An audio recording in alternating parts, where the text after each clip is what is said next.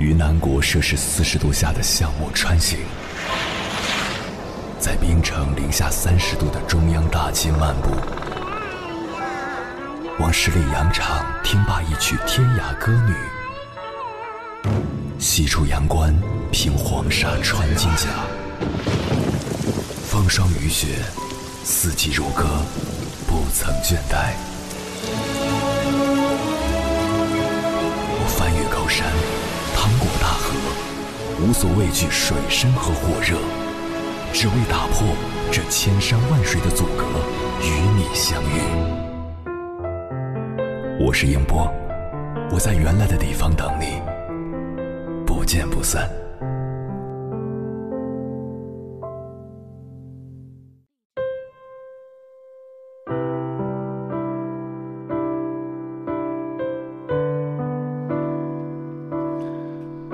二零一六年十一月，一则八岁男童将老鼠药塞到女孩嘴中的新闻引起了网友的关注。乌鲁木齐市二年级学生欣欣在课间活动时被同学小峰往嘴里塞进一颗老鼠药，被确诊为急性鼠药中毒。万幸的是，欣欣在洗胃后已无生命危险。但谈及赔偿问题时，小峰家长却表示。儿子年纪尚小，不知老鼠药具有毒性，且家里有困难，暂时支付不了医药费。这样的回复让网友们纷纷表示强烈不满。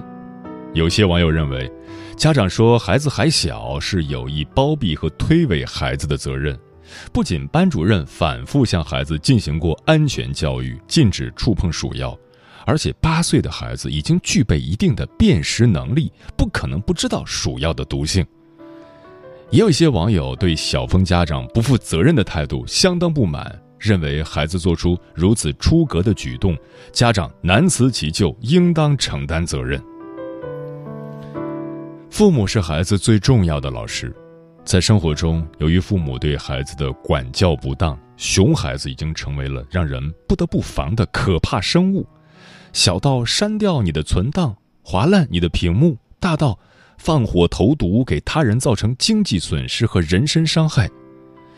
既有一定行为能力却又不在法律强制管理范围内的儿童闯了祸，家长需要承担哪些责任呢？根据我国侵权责任法第三十二条规定。无民事行为能力人限制民事行为能力人造成他人损害的，由监护人承担侵权责任；监护人尽到监护责任的，可以减轻其侵权责任。且按照现行刑法，不满十四周岁的儿童故意实施任何刑法禁止行为，均不负刑事责任。也就是说。未成年人侵权行为造成他人损失的，监护人负责赔偿经济损失。但近年来，儿童造成的一些恶性伤害却让我们疑惑：家长只赔偿经济损失就足够了吗？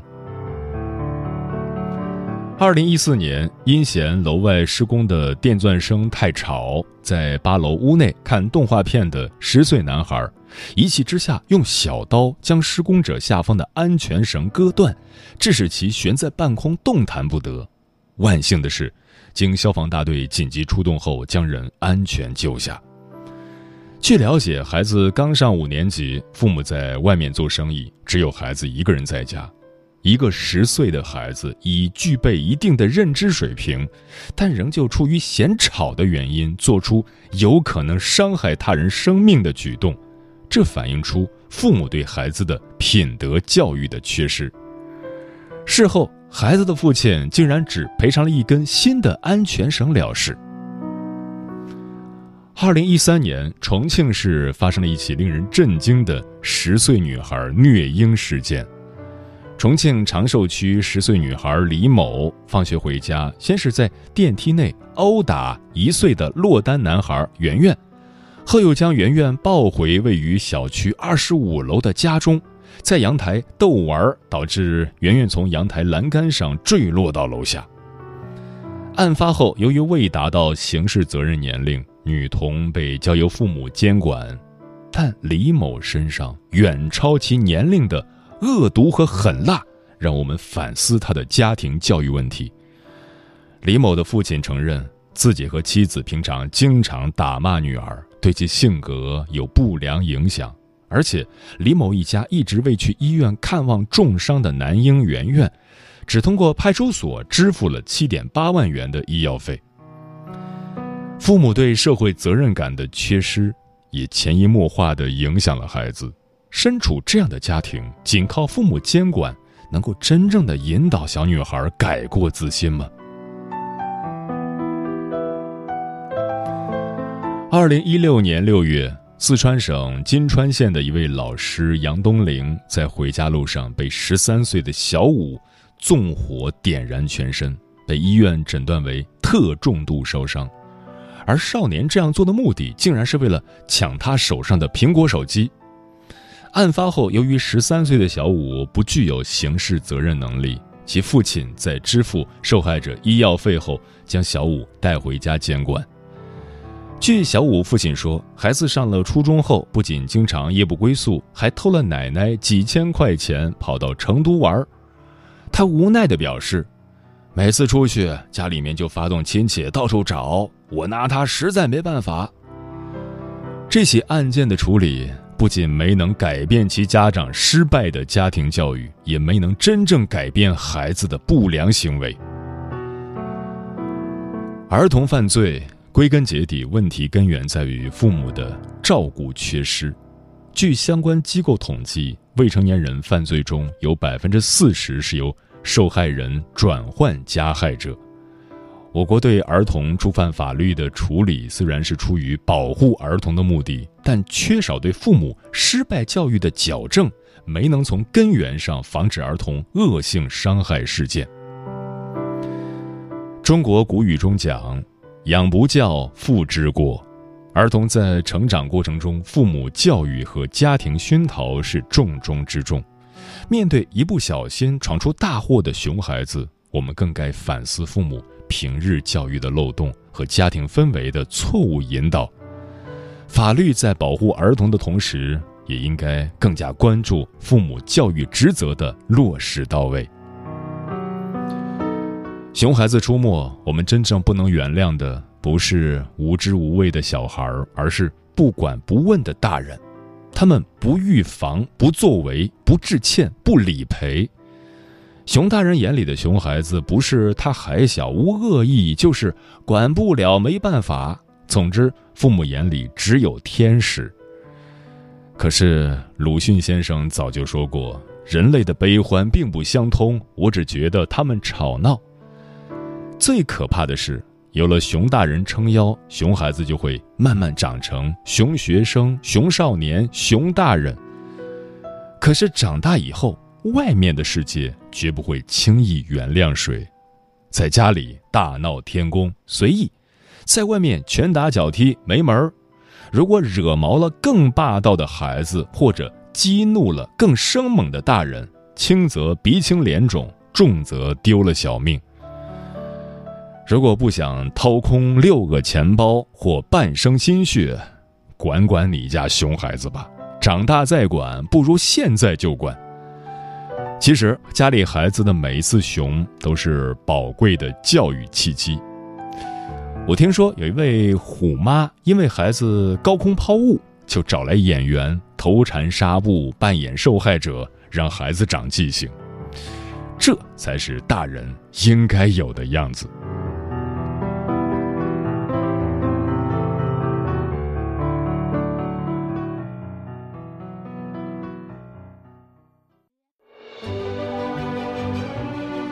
过山丘，谁在等候？跨过河流，你已走了很久。我想，你应该一直在等候，怀着同样的心事，保持最初的温柔，等候我的不远万里，在今夜与你邂逅。中央人民广播电台交通广播，千山万水只为你，夜上浓妆，月色正好。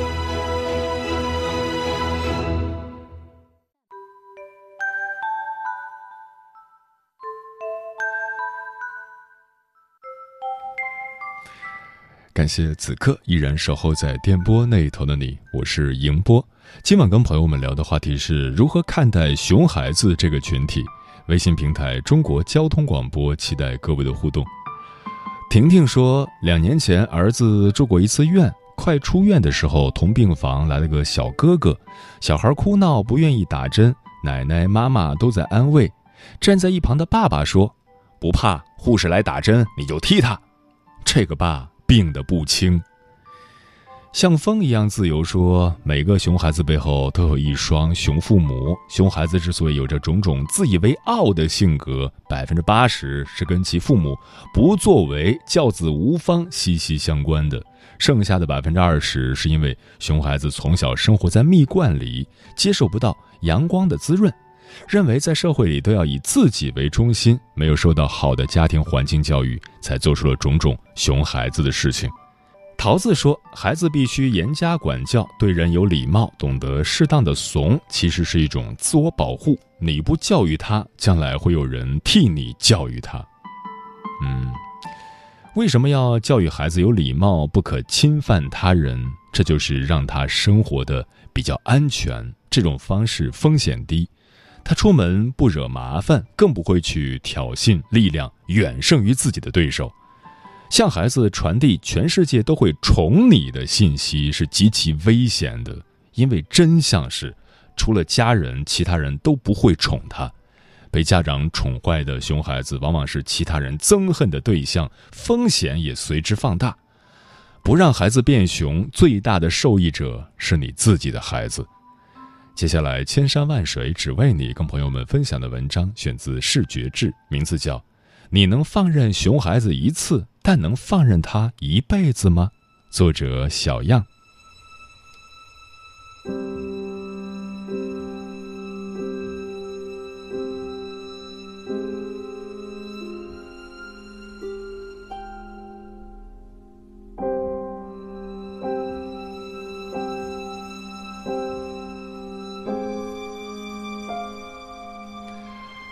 只是个孩子，大人跟他计较啥？不过就是个孩子，你多体谅一下。哎呦，小孩嘛，不懂事儿，别这么小心眼儿。不得不说，这年头的熊孩子都是熊家长惯出来的。孩子犯错，大人不是第一时间批评教育，而是立马甩锅。久而久之，熊孩子们就越来越肆无忌惮、无法无天，走到哪儿都不讨喜。尤其是景区、展览馆这些地方，熊孩子的存在简直是工作人员的噩梦。二零二零年七月，上海玻璃博物馆就在熊孩子的光顾后惨遭不测。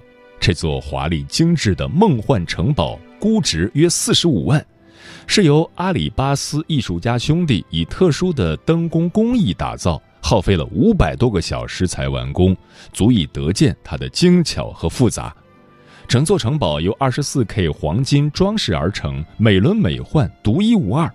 但很遗憾，梦幻城堡不能再继续梦幻了，它被两个熊孩子毁了。这天，两个对展品没有丝毫敬畏的小孩在馆内追逐打闹，玩嗨了的两个人直接翻越护栏，撞上了展柜。一声巨响后，展柜倒塌，城堡被毁。塔尖破碎，部件受损严重，几乎无法修复。怎么能不气愤？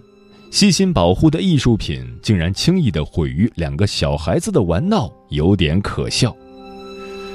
这些年我们见过的熊孩子确实也不少了，有些孩子的存在是天使小可爱，而有些孩子就偏偏喜欢在公共场合大显神通。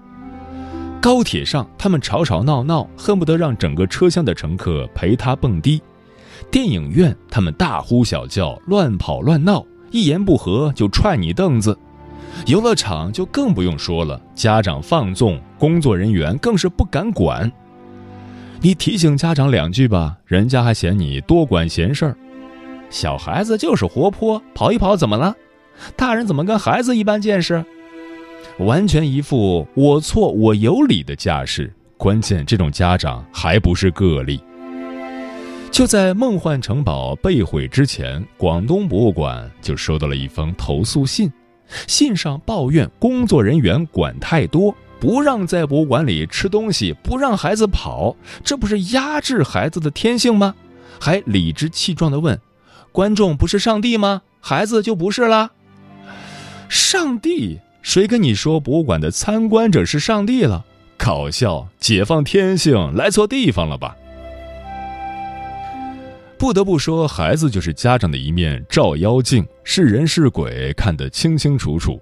遭殃的还有武汉自然博物馆，展馆内精美的蝴蝶标本被小孩子撕掉了翅膀，扔在地上，再也找不回原来美丽的样子了。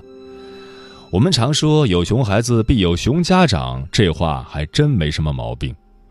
前段时间，在河南开封古马道遗址博物馆也发生了一件大无语事件。那天下午，景区已经关闭了。但带着孩子的家长不死心，怂恿孩子爬上了博物馆的城墙，强行进入景区，甚至还开心地给自己勇敢爬墙的孩子拍照。一旁的保安根本拦不住，发出了无奈的叹息：“你们家长就是这么教小孩的？公然无视规则，还以此为乐。”高高的城墙抵挡不住要解放天性的孩子，那摔下来的时候也没有人能接得住。孩子可以说他不懂事，家长也不懂吗？生而养之，养而教之，是为人父母最基本的义务。现在看来，很多人缺课了。无独有偶，熊孩子和家长所到之处，连孔雀都要瑟瑟发抖。云南野生动物园里，一对夫妻摁着一只孔雀，一下子拔掉了十多根孔雀毛。孩子呢，更别提了，有样学样，对着受惊的孔雀屁股上来就是一脚。做人可以不聪明，但要善良。小动物虽然被养在动物园，这也是一条生命啊。可在孩子身上，丝毫感受不到对生命的敬畏。这样的孩子以后进了社会也挺让人不放心的。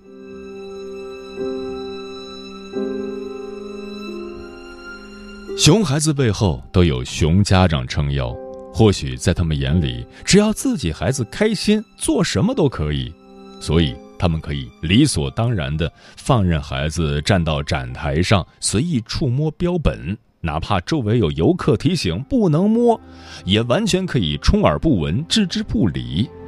所以，他们也可以在孩子打扰别人的情况下，不依不饶地辱骂工作人员，只因为他是个孩子，你们怎么能管呢？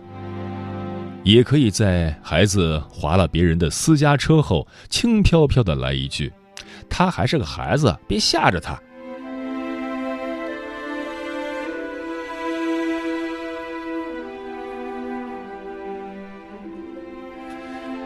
生活中有太多这样的父母了，对孩子没有底线的骄纵包容，出了事儿就来一句“他还是个孩子”，一副孩子我管不了，你能拿我怎么办的架势，讨厌极了。可别忘了，你的孩子你不教育，总有人帮你教，到时候代价可就大了。行驶的公交车上，这个小男孩一直用脚踢旁边的男乘客。忍无可忍的乘客一个过肩摔，出了一口气。四岁男童在动物园非要把手指伸入围栏的孔内，结果被狼咬伤。不是喜欢去挑逗小动物吗？那就要承担被咬伤的后果。熊孩子加熊家长这个搭配，足以摧毁一切了。不管是博物馆艺术品被毁，还是景区文物、动物园动物。这些都是完完全全可以避免的，只要日常对孩子树立正确的价值观，孩子很聪明，不可能听不懂。小男孩逛超市的时候，偷偷拿了一个果冻，回家后被爸爸发现了。爸爸没有纵容他，而是带着他再次回到超市，让小男孩自己跟店员道歉，并保证以后再也不会偷东西了。你看。孩子做错了事并不可怕，正确对待、知错就改并不难，完全可以避免下次再犯。之前，西安一个小区监控拍到一个小男孩在无人电梯内随地小便，被孩子妈妈知道后，立刻在业主群里道歉，并罚自己孩子连续打扫一个月电梯作为补偿。随后说到做到，亲自监督孩子打扫电梯，一点不马虎。孩子不懂事很正常，做错事也可以理解，一次教不好就多来几次，总有办法改过来。贵州一个八岁的男孩经常惹事儿。多次说教后依然没有效果，妈妈直接让他背着麻袋出去捡垃圾。既然嘴上说不听，那就去吃苦，吃过苦、受过累后，才能长记性，才能知道成年人的世界并不那么容易。所以说，哪有什么熊孩子，都是熊家长惯出来的。有些恶果明明可以扼杀在摇篮里的。警察局来了一个五岁的小女孩，一张口就是要自首，把我关五天好吗？警察叔叔大吃一惊，一问才知道，小女孩的同学来家里玩，把手表落在她家了。小女孩看到后十分喜欢，没有还给同学，自己藏起来了。这事儿被妈妈发现后非常生气，让她自己来派出所自首。受过警察叔叔一顿教育后，小女孩承认自己做错了，妈妈才把她领回家去。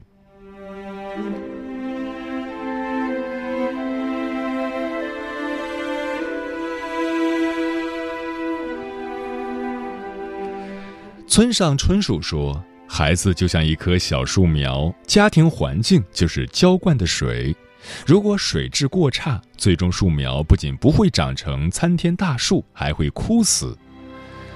你能放任熊孩子一次，但能放任他一辈子吗？打碎了一次艺术品，咬咬牙赔得起；打碎了两次呢，倾家荡产吗？我们每个人出生时都以为这天地都是为我们一个人而存在的，当发现自己错的时候，那就开始长大。有些东西，学校老师教的再好，都不如家长的言传身教。去餐厅吃饭时，告诉孩子别喧哗；参观时，告诉孩子尊重历史、尊重展品；在公共场合时，告诉孩子学会克制，不乱摸乱动，这是最起码的礼貌了。如果连这些都做不到，那就老老实实在家里，别出来给大家添堵了。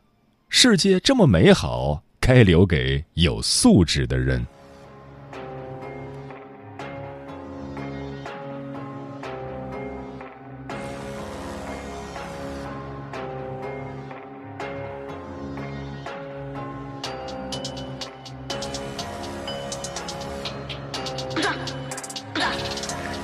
什么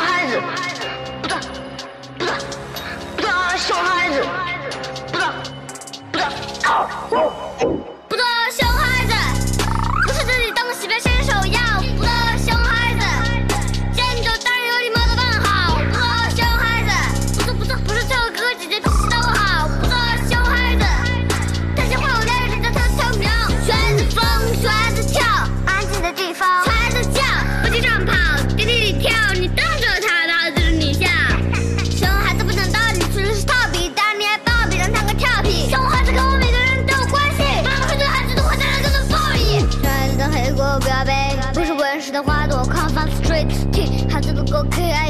叔叔的好歌不是在综艺，有没有受够？用的 flow 秀，熊孩子好动，